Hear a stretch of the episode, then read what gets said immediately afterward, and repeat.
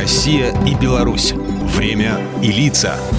Здрасте, здесь Бунин, и сегодня я об одном из белорусских символов, о миролюбии, мудрой силе и чистых помыслах, об аисте – Белый аист с древних времен считался птицей судьбы, предвестником счастья, благополучия, удачи и процветания. И именно эту птицу часто олицетворяют с Белоруссию.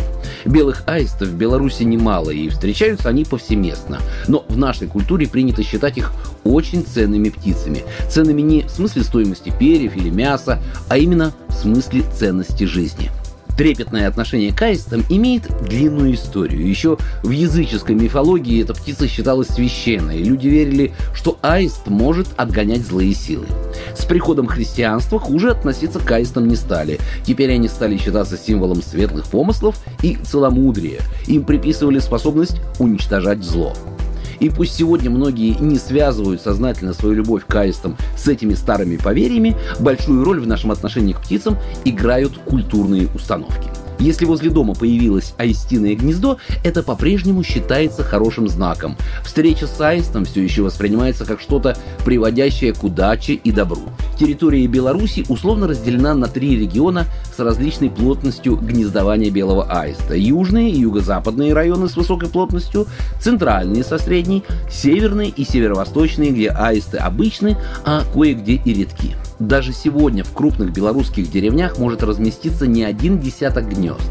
Местные жители часто даже сооружают специальные платформы на крышах или столбах, чтобы птицам было удобнее гнездиться. Кстати, в отличие от других птиц, аисты не поют. Их песни, так называемые, это щелканье клювом. Даже птенцы пытаются, подражая родителям, переговариваться таким образом, несмотря на то, что их клювы еще мягкие для настоящего щелканья.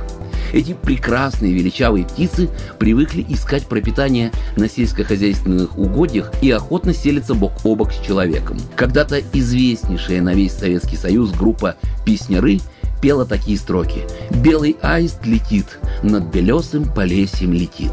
Прошли годы, но и сегодня в республике практически любой банкет или посиделки заканчиваются этой песней.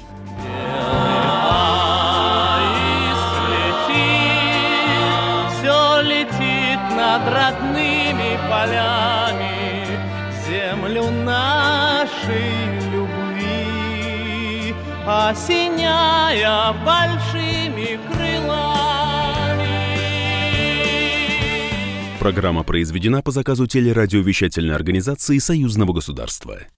Россия и Беларусь. Время и лица.